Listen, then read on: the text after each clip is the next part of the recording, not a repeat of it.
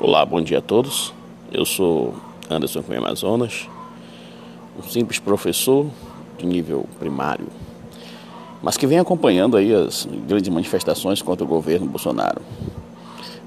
O que se percebe é que existe um lado, numa mídia extremista, que vem a todo custo querendo derrubar o governo de Bolsonaro, como feras atrás de sua presa.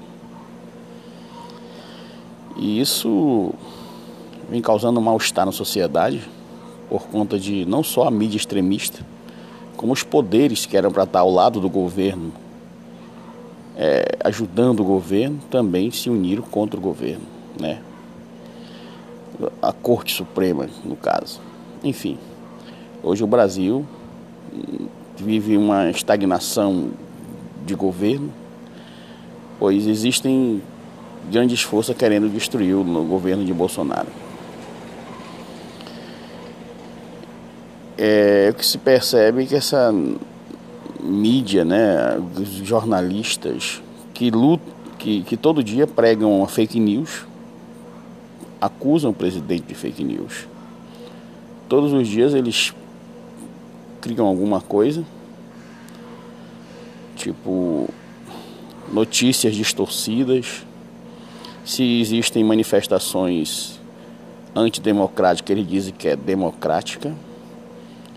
Se existe badernas, manifestações com destruição de patrimônios públicos, eles dizem que é democracia.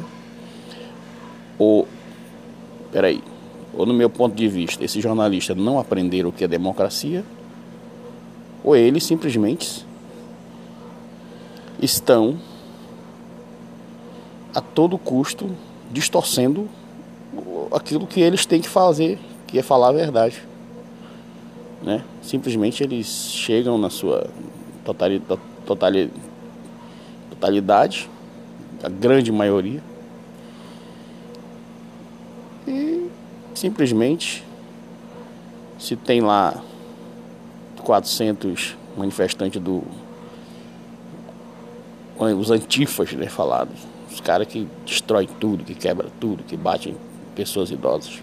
Esses daí são os democráticos. E os que estão lá na frente do palácio, com a bandeira do Brasil, né, fazendo, sua, fazendo sua manifestação pacífica, sem briga, sem nada, esses daí são antidemocráticos.